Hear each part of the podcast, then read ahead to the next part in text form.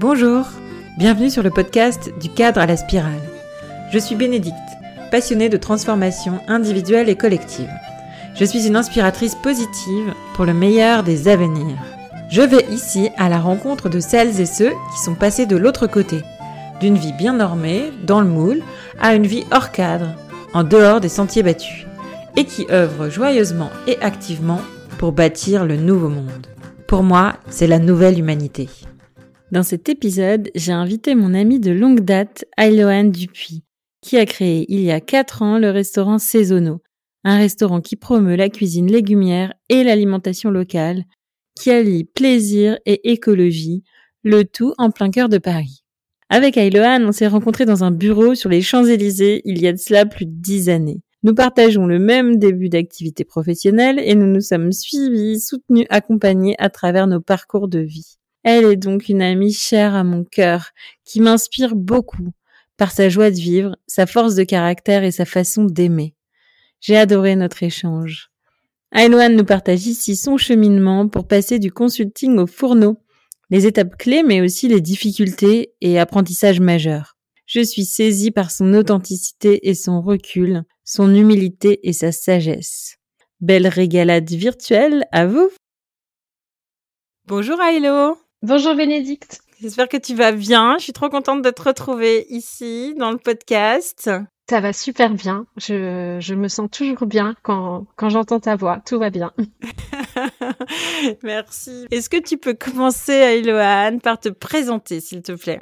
Oui, j'ai 35 ans et euh, je suis la maman d'une petite fille et d'un futur petit garçon qui va arriver dans deux mois. Mmh. Et je suis la gérante d'une entreprise qui s'appelle euh, Saisonneau et qui œuvre pour euh, une alimentation engagée à travers un, restaurant, une activité traiteur euh, et des ateliers de cuisine qu'on fait euh, à Paris.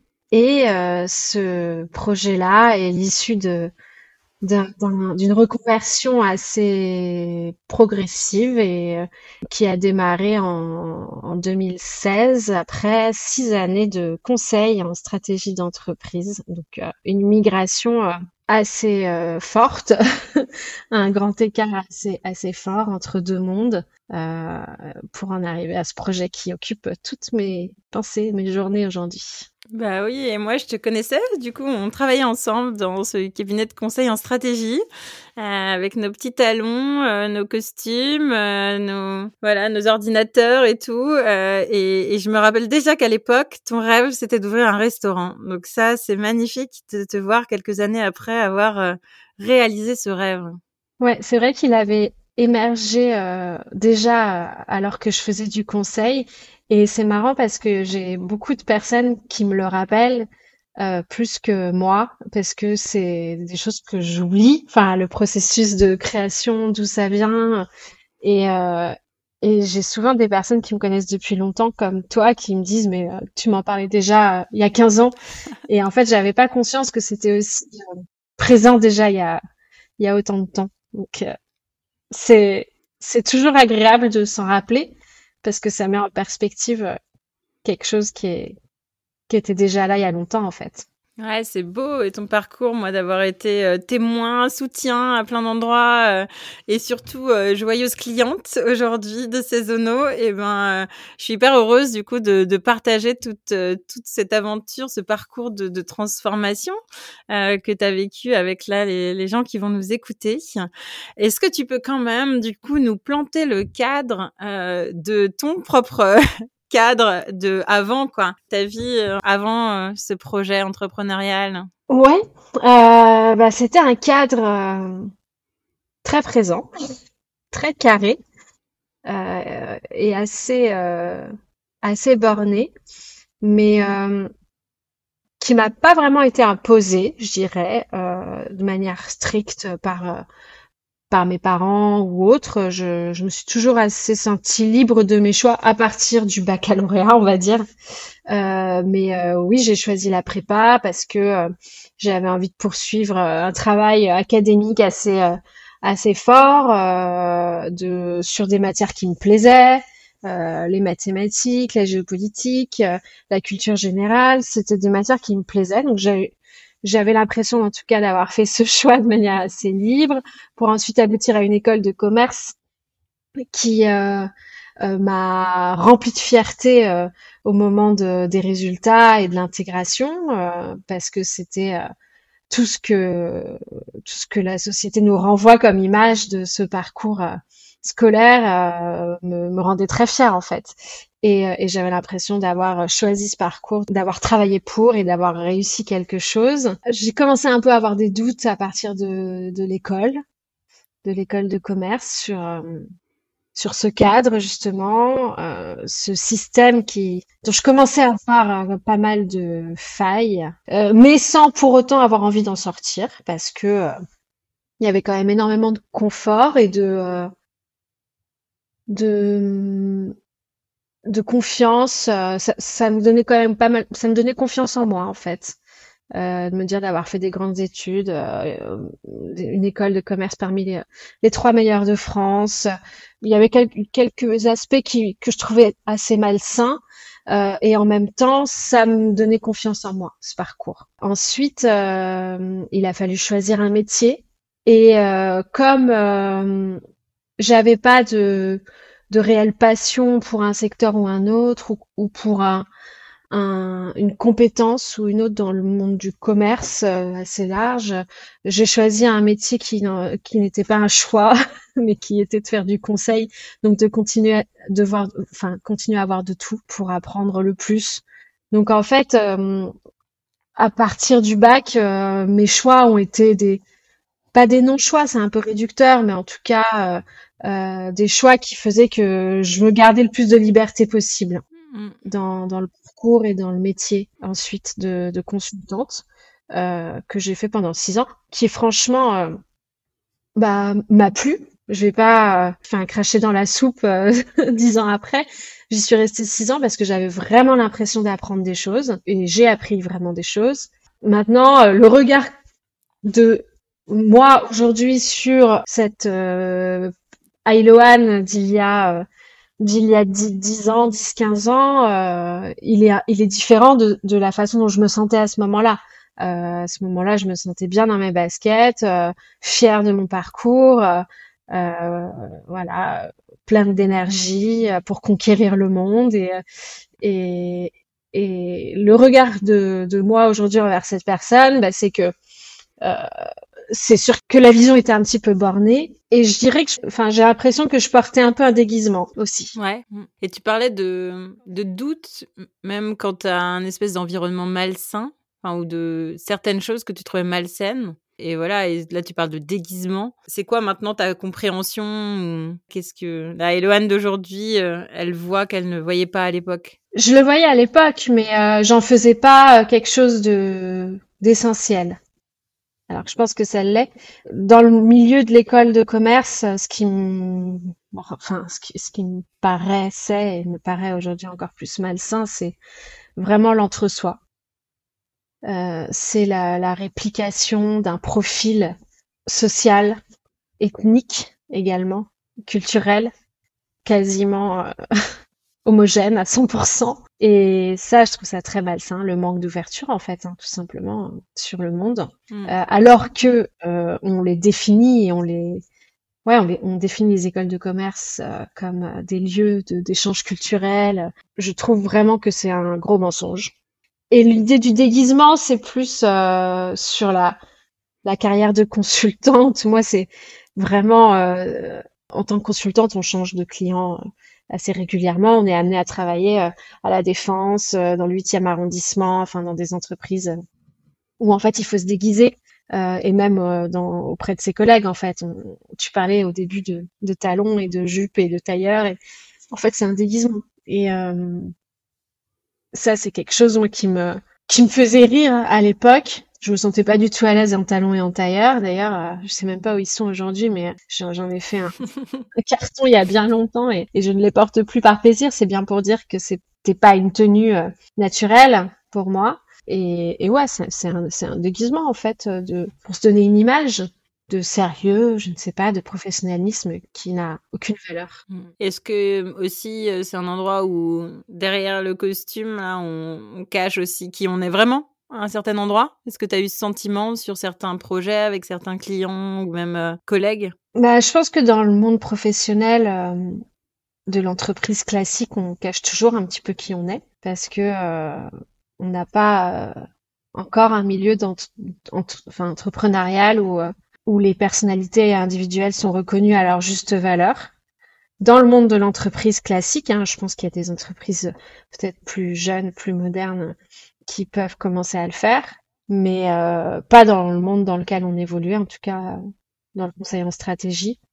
Oui, c'est des entreprises très lisses en fait, où, euh, où il faut gommer toutes les aspérités toutes les aspérités d'une personnalité pour rentrer dans un dans un moule de petits soldats. Euh, J'ai souvent euh, cette euh, cette expression-là pour définir euh, mon ancienne vie de consultante. On était des, bons petits soldats. Fallait bien faire le travail, bien faire le ses modèles Excel et tout se passait bien mais on va pas reconnaître de la créativité, on va pas reconnaître de l'imagination, on va pas euh, les qualités humaines le sont euh, un petit peu dans, dans le management, mais c'est c'est minime mm. par rapport à la valeur mm. qu'elles ont en vrai dans la vie. Mm. Donc euh, oui, il y a ça, mais je pense que c'est pas spécifique au métier de consultant. Je pense que c'est dans toutes les entreprises, on joue un rôle pour se fondre dans le moule et pour être des bons petits soldats, tout simplement. Et toi, du coup, euh, bon, tu étais une super bonne petite soldate. Hein, euh, J'ai suivi le début de ta carrière. Et, qu'est-ce qui t'a fait à un moment euh, débrancher la prise, quoi? Comment t'as as pris du recul? Ouais, qu'est-ce qui t'a fait switcher, sortir du cadre? Je crois que c'est l'accumulation de petites choses. Mmh. Enfin, de grandes choses, sans doute pas si petites, mais il euh, n'y a pas un déclencheur. Hein, je me suis pas réveillée un matin euh, en me disant allez c'est bon c'est fini.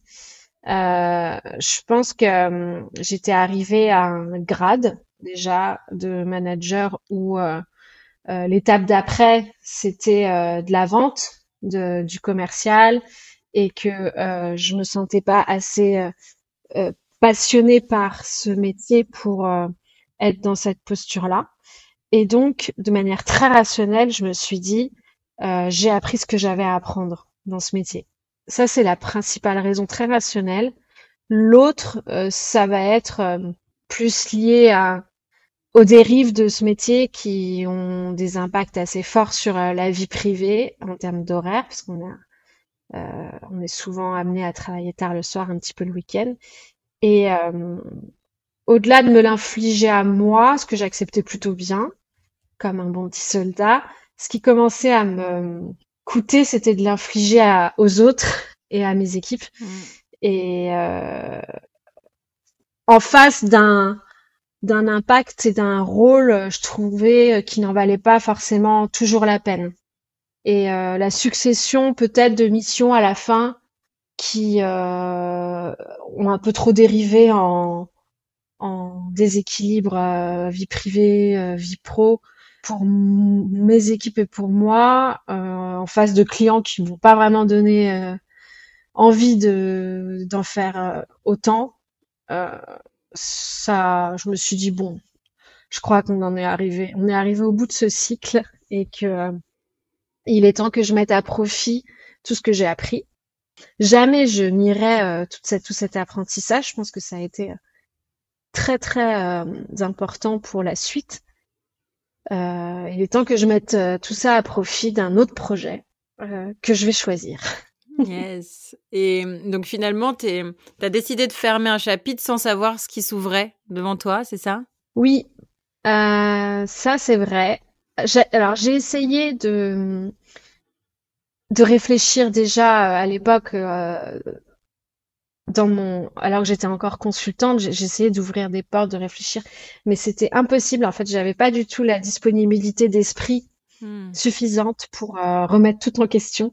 Hmm. Euh, et donc j'ai euh, attendu une petite un, un, petit élément déclencheur, un ami d'amis qui m'a proposé une mission en freelance d'un mois. Donc c'était très court terme, hein, mais ça m'a suffi pour poser ma démission. Ok. Annoncer ma démission et, euh, et partir euh, en ayant ça dans le viseur, une mission d'un mois dans le chocolat. Donc, euh, la nourriture était déjà un petit peu là. Mmh. Et je me suis dit, bah, on verra ce qui se passe. Ok. Et mmh, là, tu as ouvert une porte, du coup, de grands champs des possibles? Un peu comme si peut-être la spirale commençait à cet endroit-là. Et mmh, qu'est-ce qui t'a guidé ensuite dans cette, grande exploration? Vers ce projet actuel qui voilà qui est vraiment euh, je sens un projet de cœur. Il y a eu plusieurs étapes. Oui. Quel a été le, le, cap quoi? Qu'est-ce qui t'a amené à, à, à Saisonneau et à développer Saisonneau aujourd'hui? Ça s'est fait très progressivement euh, en quittant moi mon, ma carrière enfin mon, cabinet de conseil je me disais pas que forcément que j'allais créer une entreprise pas du tout et le premier élargissement du cadre, ça a été que euh, de définir le, milieu, le sujet en tout cas, qui allait être euh, l'alimentation. Donc euh, je savais que c'était mon terrain d'action, que je voulais travailler sur ce terrain. Pourquoi? C'est en moi. Enfin, c'est dur à dire. Je pense que l'alimentation, ça a toujours été, ça a toujours eu une place importante dans ma vie, en bien comme en mal c'est le, sujet sur lequel je me voyais le plus euh, travailler euh, à long terme en fait, sans me lasser. Je sais que hmm. que ouais, c'est un terrain de jeu sans fin. Ok. Ça, ça me plaît bien. Et que c'est aussi, euh, enfin pour moi, c'est l'essence de la vie en fait. L'alimentation, c'est se nourrir. c'est le premier acte qu'on fait en fait quand on est. On respire puis on se nourrit. Hmm. Et tout vient de là ça a une place dans notre économie hyper importante, ça a une place dans notre vie hyper importante. il y a des impacts euh, liés à l'alimentation qui sont qui sont infinis, donc euh, on peut pas s'ennuyer quand on travaille dans, dans l'alimentation. Donc ça, ça, c'était euh, de toute façon une évidence. Mais après, la forme, la forme de l'action, ça a pris beaucoup à se définir. Combien de temps, tu dirais? J'ai d'abord cherché à rejoindre des projets existants, euh, sans trouver euh, quelque chose qui m'inspirait vraiment, parce que le, mon objectif c'était de lier euh, les sujets d'alimentation à l'écologie, qui a été un sujet grandissant pour moi, mais pour le coup plus plus récemment que l'alimentation. Je trouvais pas de, de projet suffisamment puissant à la jonction de, ces, de l'alimentation et de l'écologie. Quoi. Et donc petit à petit, j'ai commencé à, formaliser un peu une idée de ce que ça pourrait être une entreprise idéale pour moi dans, dans ce milieu-là. Hmm. Et, euh, et après, bah, quand tu commences à, à imaginer quelque chose, à, à sortir le crayon et à, et à créer, parce que dès le premier mot, dès la première euh, phrase, il y a quelque chose qui se crée, bah, c'est dur de revenir à, à des choses existantes. Donc, euh, le processus était enclenché. Trop beau, trop trop beau. Et as eu, est-ce qu'il y a eu des difficultés sur ce chemin? Et quelles ont-elles été? J'entends euh, dans, dans, ta question hein, des, sourires qui. Parce que je, je sais que tu as, as, suivi euh, mon aventure avec, euh, avec beaucoup de proximité et, et de soutien aussi. Et, et j'ai envie de te répondre, il n'y a eu que ça. des difficultés. En tout cas, euh, ouais, tu as fait preuve de beaucoup de résilience et c'est hyper admirable en fait. Euh, et c'est aussi ça qui je trouve intéressant de raconter, c'est que c'est pas que facile en fait, même si c'est un projet de cœur et tout. Waouh, ouais, ça a été un sacré chemin pour toi. Hein. C'était un parcours du combattant. Ouais. Et en fait, euh, moi, c'était pour moi ma première expérience entrepreneuriale, donc j'avais pas de comparaison, à part regarder les autres, mais ça m'a jamais paru très intéressant. Donc, euh, parce qu'on n'a jamais une vision parfaite de ce que les autres vivent. Donc, ça sert à rien de se comparer. Il y a forcément des gens qui arrivent mieux, plus vite et, et plus sereinement. Euh, c'est sûr que moi, je l'ai vécu comme euh, un parcours du combattant parce que je me suis retrouvée à, à faire face à des difficultés énormes économiques, principalement, parce que tout ce processus de création m'a amené à ouvrir un restaurant en 2020. Donc forcément, en mars 2020 à la base? En fait, en mars 2020, ouais, donc euh, la, le mois de la fermeture des restaurants liés au Covid. Euh, et euh, mais c'était même pas c'était même pas le début des difficultés parce que ça avait déjà commencé bien avant avec la recherche d'un lieu, euh, se confronter à ouais, à des pratiques euh, d'un milieu euh, que je ne connaissais pas et, euh, et qui m'ont beaucoup déboussolé. Ouais, je me rappelle d'un épisode avec un restaurant chinois, par exemple, et une petite mallette d'argent liquide pour pouvoir avoir un local. oui, mais ça, c'est arrivé à trois reprises. Ouais. pas que pas que pour le un restaurant chinois. Donc ouais, j'étais vraiment enfin, je pense que ce projet entrepreneurial, il s'est fait quand même relativement rapidement pour moi, sans expérience euh, très longue dans la restauration. C'était quand même assez osé de se lancer dans ce projet, même si j'étais entourée. Je pense que ça aurait pu valoir le coup d'avoir un peu plus d'années pour baigner dans ce milieu en fait, pour en comprendre mieux les pratiques et la façon de, de, de travailler des gens dans la restauration. Mm. Ensuite, il y a eu euh, énormément de péripéties euh, extérieures, hein, donc qu'on ne pouvait pas contrôler, qui nous sont tombées dessus aussi euh, euh avec le contexte euh, sanitaire et économique, qui dure encore un petit peu aujourd'hui. Hein. Mais donc, pour moi, c'est un projet semé de de rebondissements et de difficultés à surmonter, mais qui sont pas forcément plus importantes que la satisfaction que j'en retiens Mm. malgré tout. Et c'est ça qui est euh, qui est beau quand même parce que je peux pas dire que mon parcours a été semé de succès, alors je peux dire qu'il a été semé de difficultés. Mais pour autant, je pense que le succès, il se mesure dans autre chose. Euh, bon, aujourd'hui, c'est pas une, on n'en est pas encore à, à une stabilité euh, économique euh, super satisfaisante, mais en fait, on a réussi plein de choses, mais qui se mesurent pas avec des critères euh, traditionnel de consultant en stratégie, mm. mais de création en fait, humaine. Tu veux nous nommer tout ce que vous avez réussi? Bah, on a on a réussi à mettre en place euh, un système logistique qui n'existait pas euh, en Île-de-France, euh, avec euh, un approvisionnement ultra local en bio auprès de petits producteurs pour un restaurant commercial. C'était la première fois que les coopératives avec qui on travaille aujourd'hui travailler avec un restaurant à Paris. Euh, on a aujourd'hui euh, une équipe de quatre personnes euh, qui est certes assez assez réduite, mais avec une stabilité incroyable dans la restauration. ça fait deux, trois ans qu'on est ensemble et, et j'ai réussi à créer de la fidélité, de l'engagement de la part de de serveurs et de cuisiniers euh, pour un projet euh, de restaurant, c'est euh, c'est inédit. tout, tout le monde me pose tout le temps la question, mais t'as pas des problèmes de personnel dans la dans, dans la restauration? Ben non, en fait, on n'a pas de problème de personnel parce qu'on on a réussi à créer un modèle où on respecte les gens, on les rémunère bien, on les engage et et je je reçois énormément d'amour de ça de cette équipe. Hmm. Euh, et puis après, il y a évidemment euh, l'impact euh, qu'on a. notre vision, c'est quand même de transmettre et de partager une vision de l'alimentation très engagée pour le végétal, pour notre planète. Et, et j'ai l'impression qu'on qu'on arrive à le partager quand même pas mal. Qu'en tout cas, ça, ça touche ça touche nos clients. Euh, on a une satisfaction et, un, et des retours de nos clients qui sont euh, qui sont magnifiques, euh, hmm. vraiment qui me rendent très fière. donc ça, tout ça, c'est c'est chouette. bah oui, bravo, bravo, bravo pour tout ça.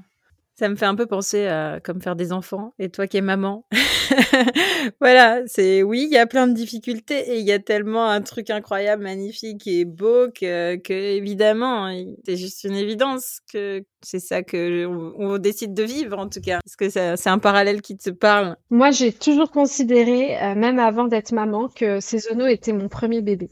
Et c'est pas du tout pour dénigrer mes vrais enfants.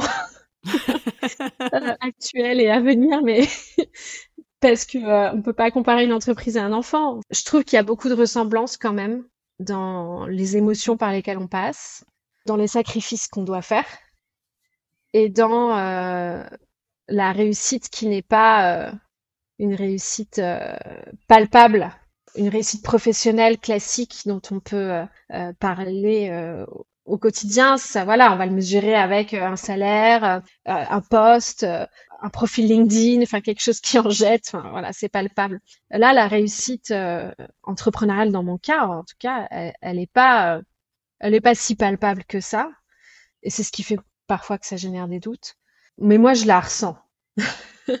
Disons que ça, ça me remplit de quelque chose qui est très fort et que je ressens. Et c'est un petit peu ça aussi qu'on vit euh, avec euh, la, la, maternité et la parentalité. C'est c'est qu'on passe par plein de difficultés, mais dans le fond, il y a un truc qui nous a rempli qui n'existait pas avant et qui partira jamais. Mmh.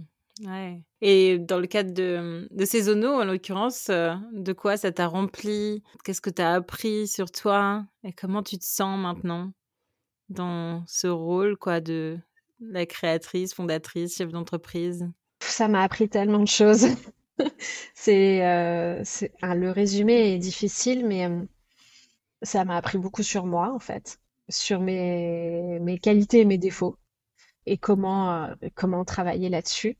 Ça m'a fait comprendre la, le, la puissance d'un d'un engagement en fait, parce que la particularité de Saisonneau, c'est que c'est une entreprise qui est très engagée pour euh, l'écologie et j'aurais pas pu vivre tout ça surmonter euh, toutes les difficultés qu'on a surmontées sans cet engagement. Si j'avais fait un resto de steak frites, euh, j'aurais fermé euh, il y a trois ans, je pense, hmm. six mois après le Covid, parce que j'aurais pas eu la raison de la résilience.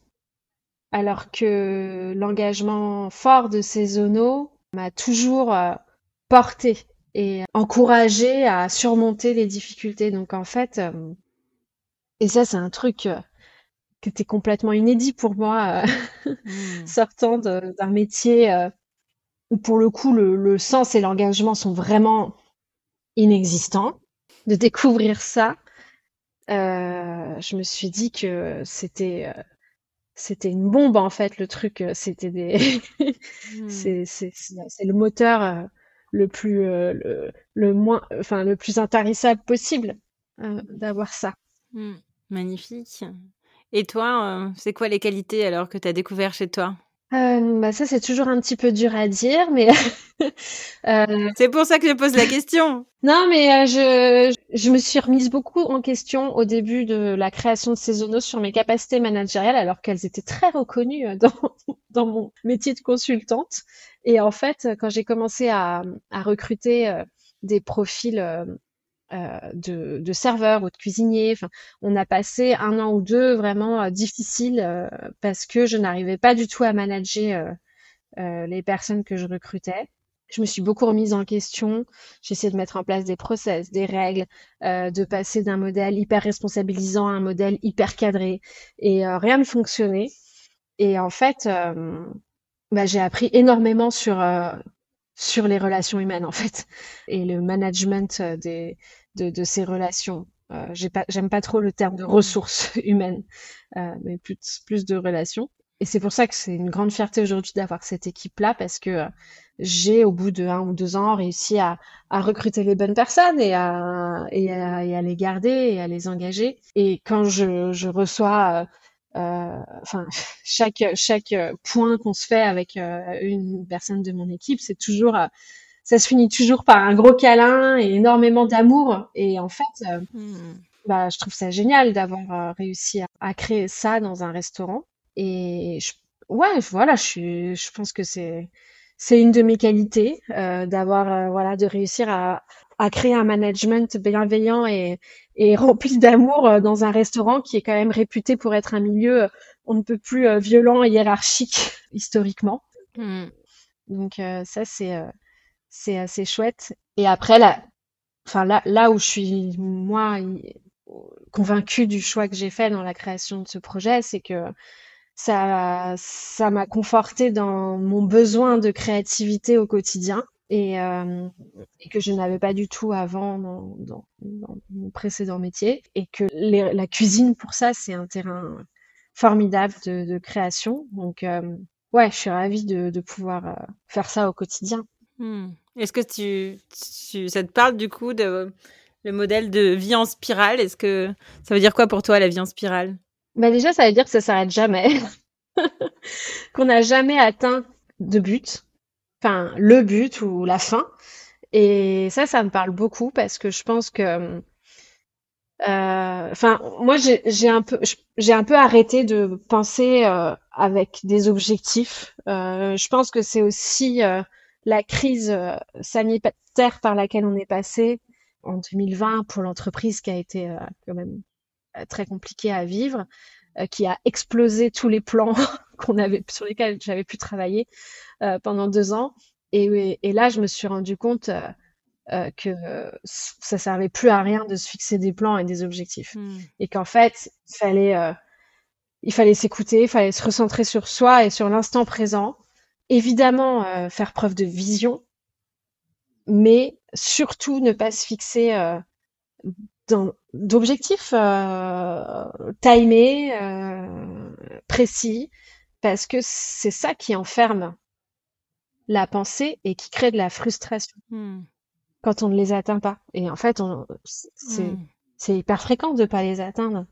Et donc, euh, ouais, pour moi, la, la, spirale, ça apporte ça, c'est que il euh, n'y a pas, il euh, y a pas de taquet, quoi. Il n'y a pas de d'endroit où on se dit, bah là, c'est la fin du, du cycle et du coup, il faut que je j'ai atteint ça à ce moment-là. C'est pas nécessaire en fait. Ce qu'il faut, c'est être en mouvement toujours se remettre en question, avoir un, un centre fort euh, qu'on connaît. Qu'est-ce qui fait mon centre en fait? Euh, Mes valeurs, mon engagement, euh, la raison de ma société, ma famille. Qu'est-ce qui fait mon centre Comment je tourne autour de ça pour atteindre du bonheur professionnel et personnel Donc c'est une image qui est assez, euh, ouais, qui est assez belle, je pense, pour, euh, pour entreprendre. Merci, je la vois différemment encore, cette spirale. J'adore entendre euh, les différentes ouais, lectures, c'est hyper beau. Et alors, c'est quoi pour toi la suite de la spirale? Mais j'ai pas d'objectif, donc. ok. Non, mais. La vision? Je sais pas. Franchement, je. je... Hmm pour moi, je. Ou ce qui est présent en ce moment? Bah, Ce qui est présent, c'est euh, de stabiliser, c'est de consolider euh, ce qu'on a, qu'on a construit.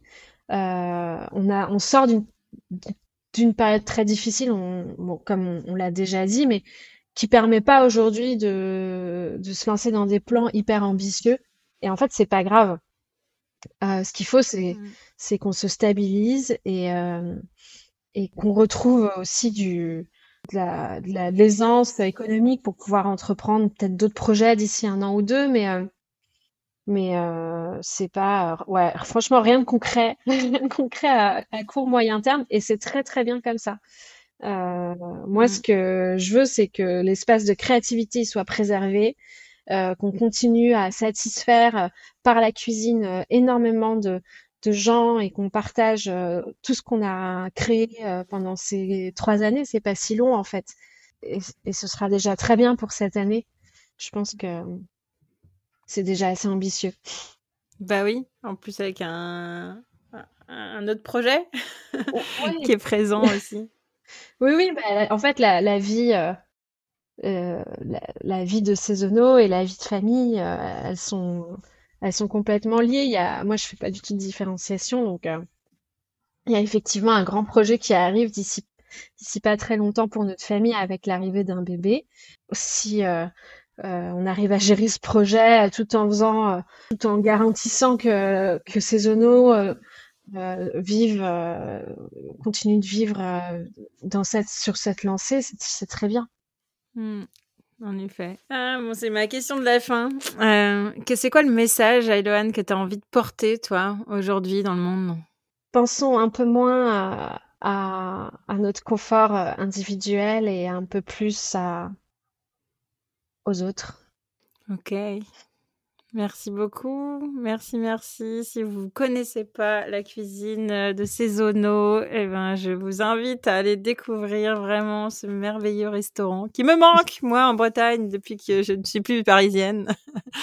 Mais ouais, un grand merci pour tous tes partages, Ailoane. C'était un bonheur de t'accueillir ici. Merci, Béné. C'était euh, très agréable de, d'en parler. Euh, j'ai l'impression que ça s'est passé en 2 minutes 30. J'espère mmh. que ce sera la même impression pour ceux qui nous écoutent. Ça fait pareil quand on fait des services non, au restaurant. Euh, moi, j'ai, j'étais accompagnée sur des festivals et je me souviens de, waouh, c'est déjà fini parce qu'il y a une telle présence en fait et c'est ça qui est beau aussi et qui est vibrant euh, sur le moment, quoi. Ouais, c'est vrai. Ouais, c'est très vibrant. C'est ça qui est beau dans ce métier. bah, magnifique. Merci beaucoup, Ayloane. Belle journée. J'espère que vous avez été inspiré par cette discussion qu'elle a touché votre cœur, peut-être fait frétiller votre âme aussi. Si cet échange vous a plu, voici tout plein de façons de me soutenir.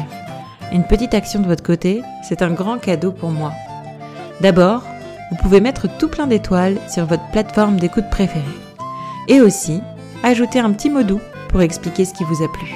Ensuite, vous pouvez l'envoyer à un ou plusieurs amis, des gens chers à votre cœur, avec qui vous avez envie de partager ce message.